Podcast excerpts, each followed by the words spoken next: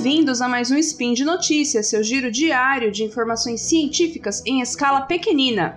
Aqui quem vos fala é Samantha Martins e hoje nós vamos falar de meteorologia e de conforto térmico dos jogadores na Copa. Speed Notícias.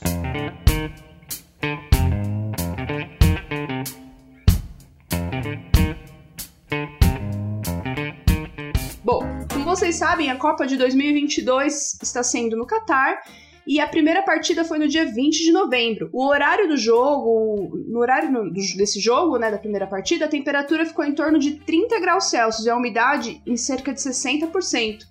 Há 12 anos, quando o Qatar venceu a licitação para sediar o torneio, a questão das condições meteorológicas foi uma grande preocupação.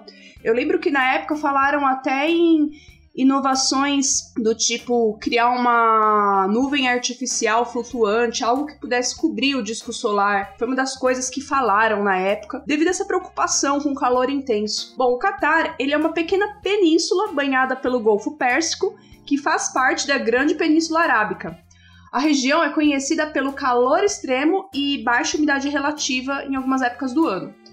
É, desde 2010, né, quando o Qatar venceu essa licitação, a temperatura média anual do país aumentou cerca de 1 grau Celsius, que nós não, podemos nos esquecer né, que estamos vivendo uma emergência climática que afeta o mundo todo. Considerando as altas temperaturas que são características da região e o aquecimento global, foi a primeira vez que o torneio foi agendado para o mês de novembro, para evitar o verão quente do Catar evita o verão, mas não significa também que tá super fresquinho, né? Quando se trata de calor, umidade, calor e umidade e saúde dos atletas, a medida mais reveladora aí é o índice WBGT. O índice WBGT, WBGT é uma sigla para Wet Bulb Globe Temperature. É um índice usado por atletas e militares e que leva em conta a temperatura do bulbo úmido, a, tempera a temperatura do ar, o vento e a radiação solar que chega na superfície que tem aí relação com a quantidade de nuvens, né? Se bastante nuvens sombrearem e ficarem entre o disco solar e a superfície da Terra, a gente tem um maior conforto, né? Dias nublados são mais confortáveis. Esse índice é calculado usando essas variáveis mencionadas e existe um instrumento meteorológico, né, um equipamento eletrônico específico que mede todas elas de uma vez e que já faz o cálculo desse índice WBGT.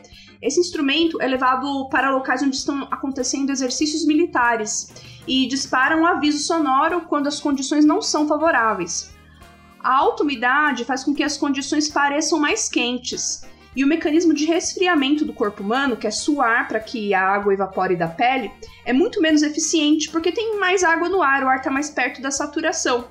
Portanto, quando a gente pratica esportes com WBGT alto, a temperatura do corpo pode subir perigosamente. Ou seja, praticar esporte em situação de temperatura muito elevada e umidade relativa muito alta pode ser perigoso, muito perigoso. Os estádios com ar-condicionado reduzirão um pouco a exposição dos jogadores é, na Copa do Mundo, mas as equipes podem ainda sofrer algum estresse térmico o efeito do ar-condicionado ele será muito mais pronunciado para o público do que, do que para quem está no centro do campo.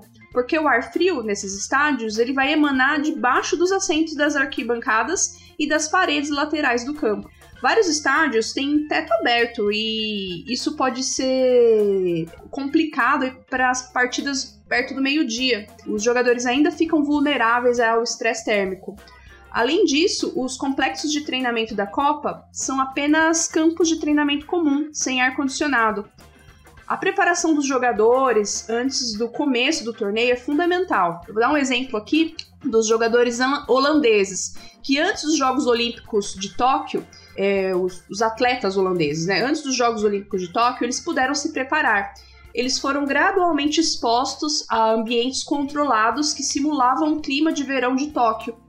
É, segundo alguns especialistas, de 10 a 14 dias de exposição ao calor já são suficientes para que os jogadores, para que os atletas possam se aclimatar. Um outro exemplo aqui foi o torneio de tênis o aberto da Austrália. Os pesquisadores lá da Austrália criaram uma escala de risco para o corpo humano à medida que o WBGT é, aumenta.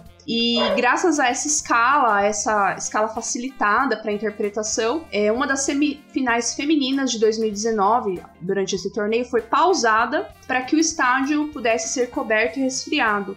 Outras intervenções que podem ser feitas para os atletas que são consideradas úteis incluem toalhas de gelo e beber água fria ou passar pastas de gelo para resfriar o corpo humano. No tênis é até mais simples, né? A gente incluir essas medidas em intervalos regulares, porque o jogo já tem pausas regulares de 90 a 120 segundos. No futebol pode ser um pouco mais difícil projetar essas pausas. Eu tô gravando esse spin no dia de abertura da Copa, né? No dia 20 do 11. Então vai ter alguns jogos aí até o dia que esse spin for lançado e a gente vai acompanhar junto como isso vai se desenrolar.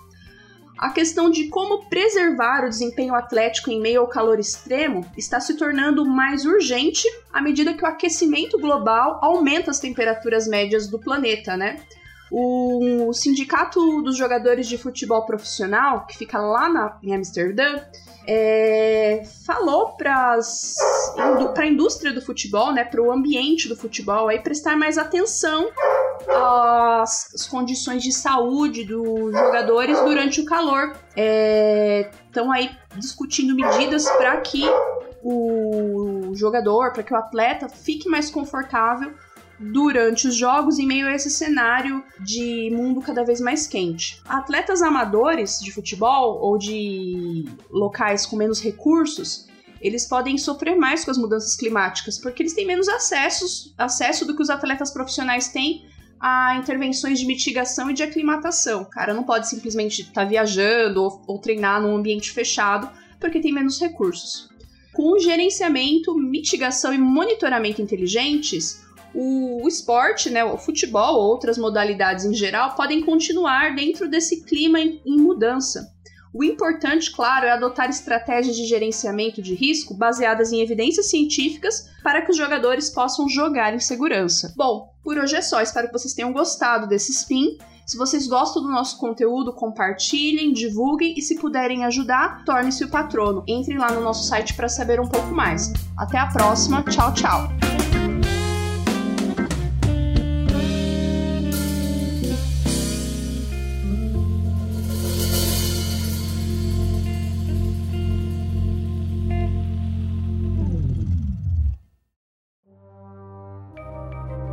Este programa foi produzido por Mentes Deviantes. deviante.com.br.